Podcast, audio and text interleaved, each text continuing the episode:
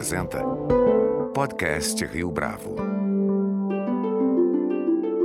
Este é o podcast Rio Bravo, eu sou Fábio Cardoso, editor do canal Meio. Pedro Dória é nosso convidado desta semana no nosso podcast. Na entrevista, o jornalista resgata a trajetória do canal, que num primeiro momento se estabeleceu como newsletter e hoje existe em outros formatos e plataformas. Mais recentemente, aliás, a startup levantou 5 milhões de reais em uma rodada de investimentos. Mas afinal de contas, será que Pedro Dória teme que a essência da curadoria do canal Meio possa estar em risco com esse tipo de aporte? No podcast a seguir, Pedro Doria responde a essa e outras questões, assim como fala da importância de reforçar os valores da democracia. Pedro Doria, é um prazer tê-lo aqui conosco no podcast Rio Bravo. Muito obrigado por ter topado falar com a gente. Imagina, Fábio, grande prazer, cara. Pedro, para a gente começar essa conversa, lá em 2016, quase ninguém aqui no Brasil para não falar ninguém, estava falando de newsletter. E eu me lembro, mais ou menos em novembro de 2016, perto da eleição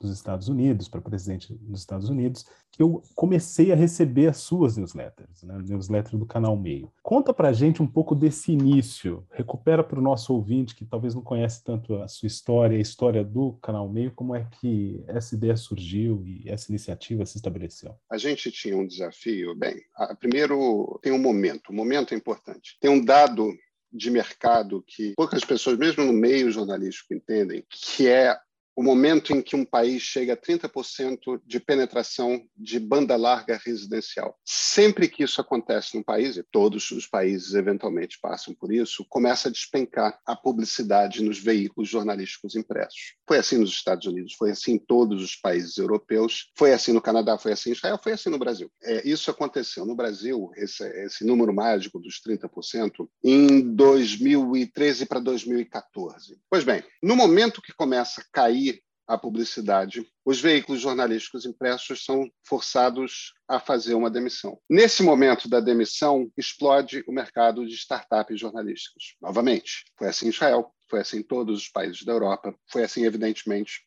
no Brasil. Eu e os Vitor, meu sócio, a gente se conhece há muito tempo. Nosso primeiro trabalho foi juntos, ainda na primeira metade da década de 1990, montando o primeiro site profissional da TV Globo. E sempre conversamos. O, Vitor é um cara de gestão, é um cara de tecnologia, mas muito fascinado por esse mundo do jornalismo. E eu, evidentemente, jornalista, embora um jornalista tradicional, desde muito no início, muito interessado nessa coisa digital. E nós dois com uma cultura de Vale do Silício muito forte. Eu morei no Vale, o Vitor acompanha isso faz muito tempo. Então, a gente já estava de olho nesse sweet spot, o momento que é o momento de botar uma startup na praça de jornalismo. A questão foi conseguir botar mão em um dinheiro, conseguir investidores. E nós conseguimos investidores anjo no Ricardo Gomara, que era meu sogro na época, e no Luiz Paulo Montenegro, que era ainda o CEO do Ibope, né? Pois bem, que produto que a gente põe no ar? Esse produto, em geral, quando os jornalistas pensam em montar uma empresa digital, a primeira coisa que eles pensam em fazer é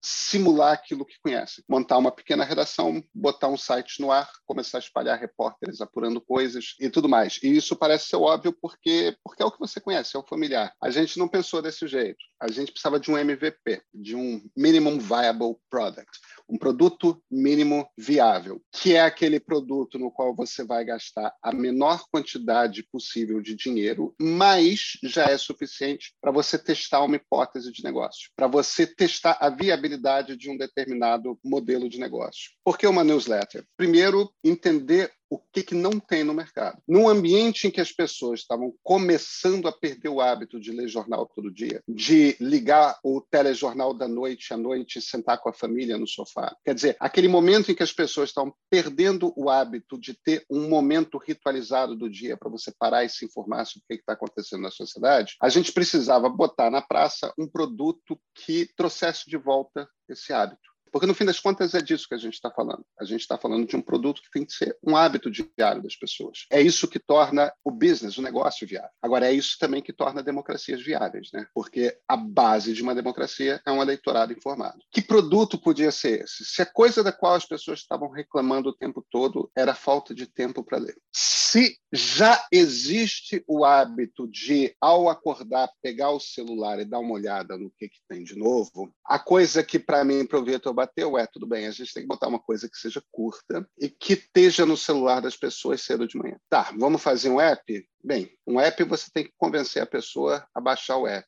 Vamos mandar um e-mail. E um e-mail tem uma outra característica quando você fala de uma newsletter, que é a seguinte: se existe um erro que inúmeras pessoas cometem, inúmeras empresas cometem, é depender de grandes plataformas digitais multinacionais para você ter o seu público. Isso é um erro que influenciadores cometem. A quantidade de gente que investiu tempo e dinheiro para construir uma base gigantesca de seguidores no Instagram. E depois de ter construído essa base imensa de seguidores no Instagram, montou uma vida no entorno de tirar fotografias bonitas de uma determinada coisa. Aí um dia vem o TikTok, o Instagram decide que tem que virar uma plataforma de vídeo e, ó, agora o nosso algoritmo vai mostrar muito vídeo. Eu vivi isso no comando do Globo, eu vivi isso no comando do Estadão. A gente adaptava o site para o Google de uma determinada forma para que o Google trouxesse 25, 30, 40, 50% das nossas visitas diárias. O Google mudava o algoritmo, aquilo despencava e tem que descobrir de novo. Teve a fase do Facebook nos jornais. Você precisa do Facebook para mandar visitantes para você. Aí o Facebook decide que não quer mais notícia. Por quê? Porque tem suas razões de negócio. Montar uma newsletter faz com que nós dependamos apenas de nós mesmos para ter acesso ao nosso público. Porque, afinal de contas, somos nós que estamos construindo na base dos e-mails que as pessoas voluntariamente nos entregam em confiança, nós que montamos a nossa base. Então, o motivo de ser uma newsletter está diretamente ligado à maneira como nós pensamos o negócio e-mail. Não dependermos de uma plataforma multinacional que muda seu algoritmo toda hora, estarmos no momento de hábito cotidiano das pessoas, estarmos numa plataforma de uso cotidiano das pessoas em horários específicos do dia, estou falando do smartphone, evidentemente, e fazer algo que fosse o mais barato possível para que servisse como teste do modelo de negócio. É por isso que a newsletter nasceu como uma newsletter. Você tocou num ponto muito importante logo no começo dessa primeira resposta, que é essa mudança, né, de 30, 40% da banda larga, e curiosamente isso vai acontecer também no momento de grande tensão social no Brasil, 2013, 2014, com as jornadas de junho de 2013 principalmente. Fazer uma newsletter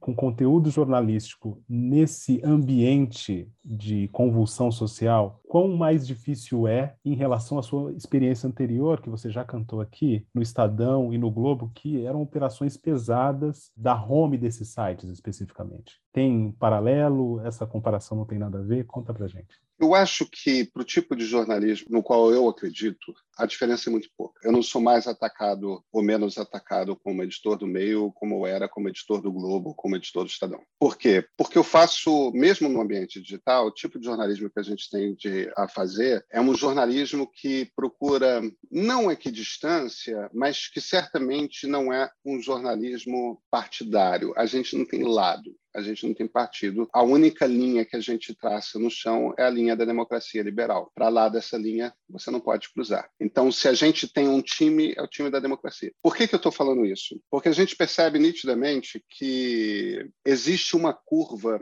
de maior procura e menor procura dos nossos assinantes. Tem momentos em que a política está mais acirrada e mais polarizada. Isso vai variando ao longo do ano. Nessas horas, alguns veículos que, diferentemente de nós, são bolsonaristas, humoristas ou lulistas, se tornam veículos com uma quantidade muito maior de acesso. E o número de assinaturas novas do meio cai. Agora, tem momentos em que esses momentos de muito acirramento, eles não duram muito. Tem uma hora que causa um certo enfado das pessoas. As pessoas ficam cansadas dessa virulência. Aí, nessa hora, os veículos partidários começam a perder audiência e a audiência do meio começa a crescer. Não só do meio, a gente percebe que a gente tem um caminho similar com outros veículos que não necessariamente são veículos tradicionais, mas que são veículos que fazem um jornalismo não partidário.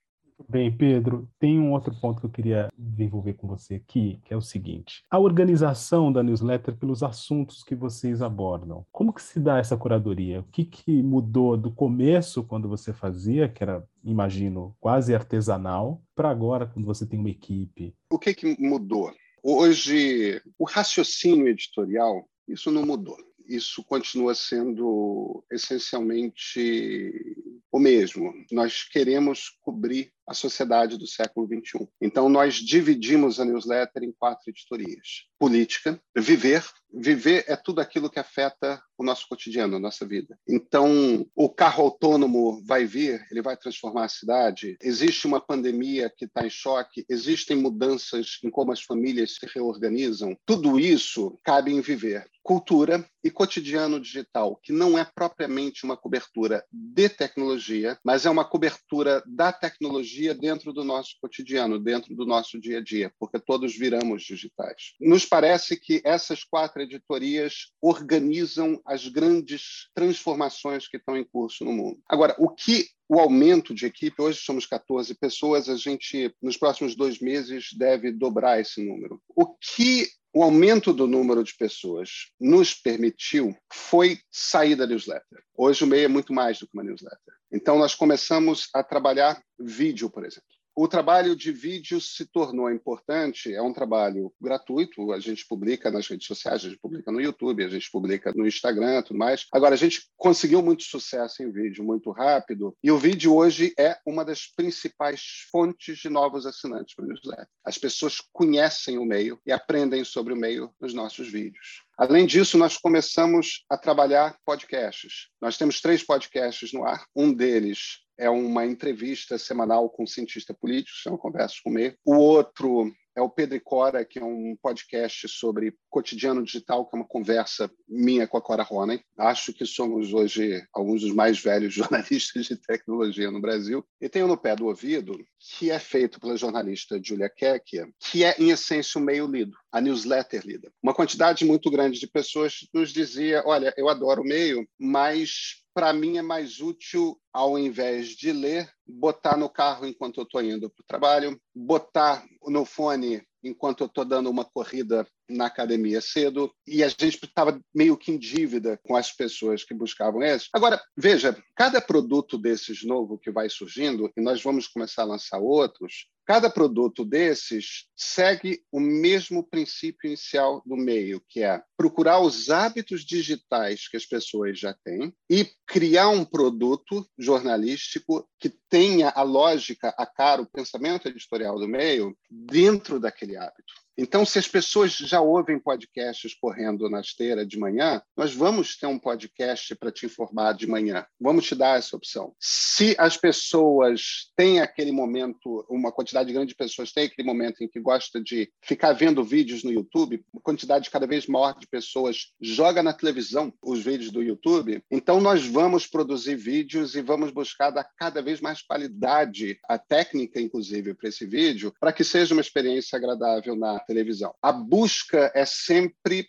por ampliar os produtos para que nós possamos levar a informação para uma quantidade cada vez maior de pessoas, de forma que essa informação se encaixe em hábitos digitais que ela já tem estabelecidos. Falando em hábitos digitais estabelecidos, de certa forma você já adiantou o que eu vou perguntar agora, mas aqui vai. Cada vez mais as pessoas parecem sobretudo na sociedade brasileira, num ano eleitoral, polarizadas. E, e, há uma politização de todos os assuntos e, por conseguinte, há uma polarização desses assuntos que têm sido cada vez mais politizados, nas mais variadas frentes, do Big Brother Brasil até o jogo do Flamengo. Como é produzir uma newsletter com esses pilares da democracia sem efetivamente ter o seu modelo de negócio atacado exatamente por conta dessa polarização. Minha pergunta tem raiz no seguinte: cada vez mais parece que o modelo de sucesso de determinados veículos é investir na polarização, numa agenda agressiva. Então, como é que é a solução que vocês apresentam a isso?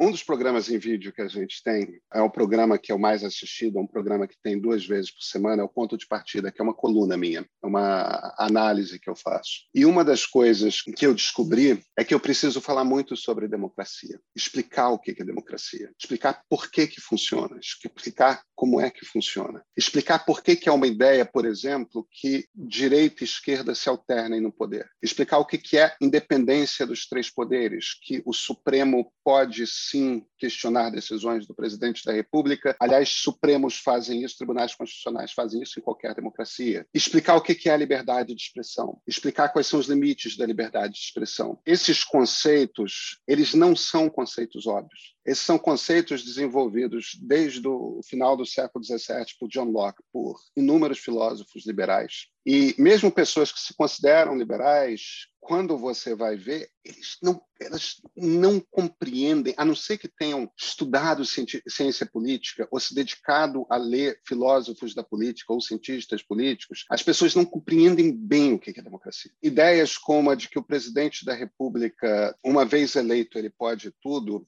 como se a ideia do liberalismo não fosse justamente garantir que as minorias estivessem livres da opressão da maioria, as ideias não são tão claras. O que a gente descobriu, no fim das contas, é que a gente tem que falar sobre isso, e falar sobre isso, e falar sobre isso, e falar sobre isso, e falar, e falar e falar e conversar e chamar as pessoas para uma conversa. No início, a cada vez que eu era cancelado no Twitter por qualquer coisa, ou estava sendo cancelado pela esquerda, ou estava sendo cancelado pela direita, é, às vezes tem semana que é pelas duas ao mesmo tempo, coisas diferentes. Às vezes tem semana que é as duas ao mesmo tempo pelo mesmo motivo. A cada vez que isso acontecia no início, eu tinha um medo imenso, putz, será que a gente vai começar a perder assinante? E o que a gente aprendeu com o tempo é o seguinte, o Twitter fala muito alto, o Facebook fala muito alto, as redes falam muito alto, mas elas não têm qualquer tipo de impacto no bottom line. As pessoas que a gente vai conquistando como leitores, a gente cresce mais devagar do que quem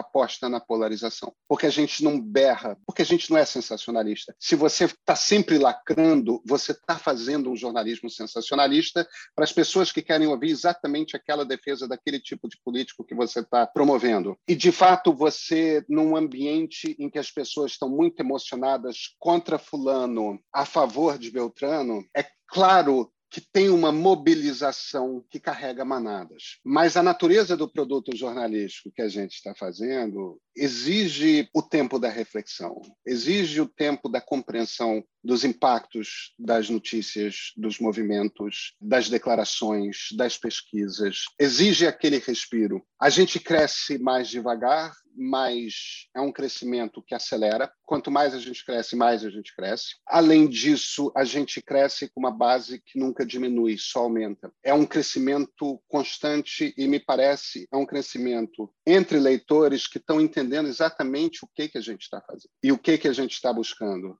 E eu acho, Fábio, que a longo prazo a polarização vai passar, porque tem uma hora que as pessoas vão cansar de brigar e vão perceber que precisamos sentar e conversar. Precisamos sentar e conversar. É desse jeito que se faz uma democracia. Eu entendi que você acha isso, eu acho aquilo. Vamos negociar aqui. Você cede onde, eu cedo onde. Como é que a gente chega a algum tipo de meio termo para fazer com que essa lei passe? Para fazer com que essa reforma aqui que eu preciso fazer transpareça. Olha, os meus argumentos são esses. Quais são os seus argumentos? Vamos tentar discutir isso em cima de argumentos. Quais são os números? Então, parte do nosso trabalho é construir uma empresa que vai existir daqui a 10 anos, que vai existir existir daqui a 50 anos. A gente não está construindo uma empresa para este momento político de 10 a 15 anos em que as brigas contaminam a política. Isso passa a democracia fica. A formação de pessoas que compreendem a democracia e que são democratas e que estão dispostas à conversa, eu acho que é também uma das missões do jornalismo. E é bom para os negócios, tá? Falando em negócios, vocês acabaram de passar por uma exitosa rodada de investimentos e vocês não temem perder esse caráter quase de boutique sofisticada de notícias, com uma curadoria bastante delicada, com a proposta de alcançar mais pessoas? Vocês não acham que, de alguma forma, algo vai se perder em termos de detalhe, de ajuste?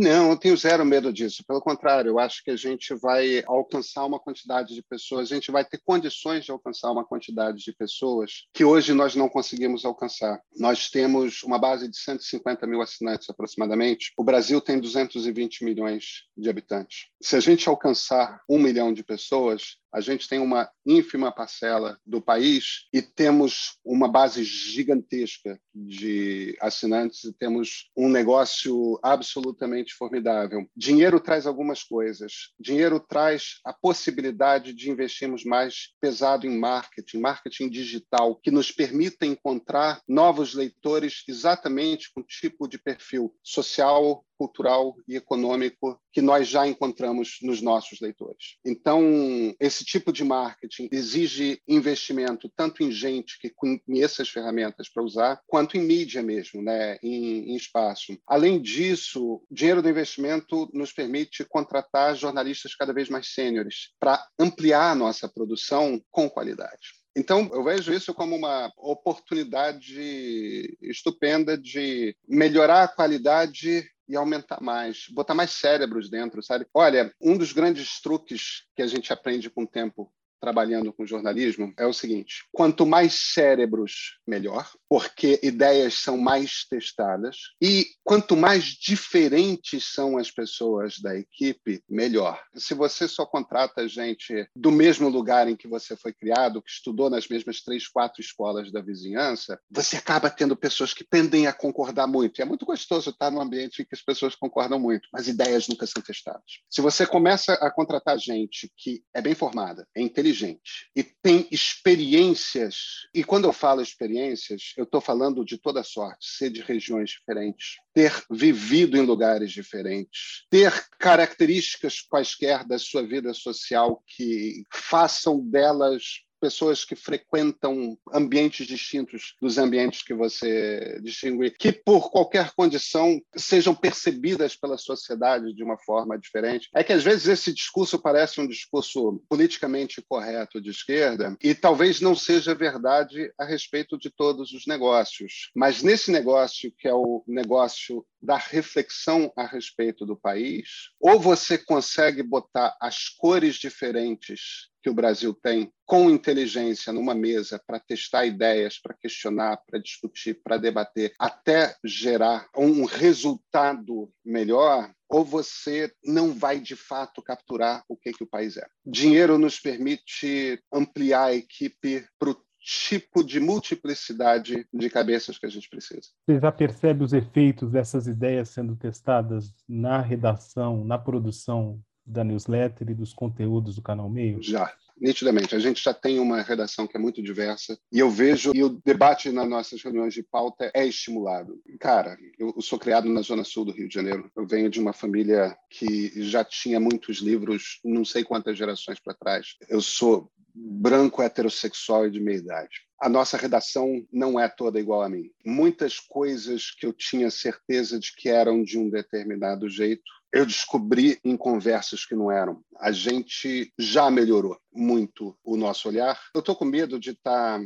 falando desse jeito e as pessoas estarem começando a imaginar um produto Odara, uma coisa assim, e não é do que eu estou falando. Eu estou falando de rigor, rigor com informação é, e, e, fidelidade àqueles dados que a gente consegue comprovar de alguma forma na sociedade. Eu estou falando de rigor intelectual e honestidade intelectual. E realmente independência que nos permite criticar absolutamente todos os lados na disputa política, sem ter preferência para com ninguém. Nossos leitores, eu tenho certeza, que sabem quais são os lugares que vão elogiar os seus candidatos, não precisam do meio para isso. Agora, é inevitável que quando você começa a conviver com muita gente que tem experiências muito diferentes das suas, você descobre coisas que você não sabia. E você é forçado a reformular ideias que você tinha. Se você está disposto e aberto a isso, evidentemente. Né? Pedro Dória, foi um prazer tê-lo aqui conosco no podcast Rio Bravo. Muito, muito obrigado pela sua entrevista. Fábio, um grande prazer. Eu que te agradeço demais pela oportunidade da conversa. Este foi mais um podcast Rio Bravo. Você pode comentar essa entrevista no nosso perfil do Twitter, arroba podcast Rio Bravo ou no Facebook da Rio Bravo. A nossa lista completa de entrevistas está disponível no Apple Podcasts, no Deezer, no Google Podcasts, no SoundCloud e no Spotify. E no aplicativo O Guia Financeiro, além dos nossos podcasts, você encontra muito mais conteúdo sobre o mundo da economia em diversos formatos.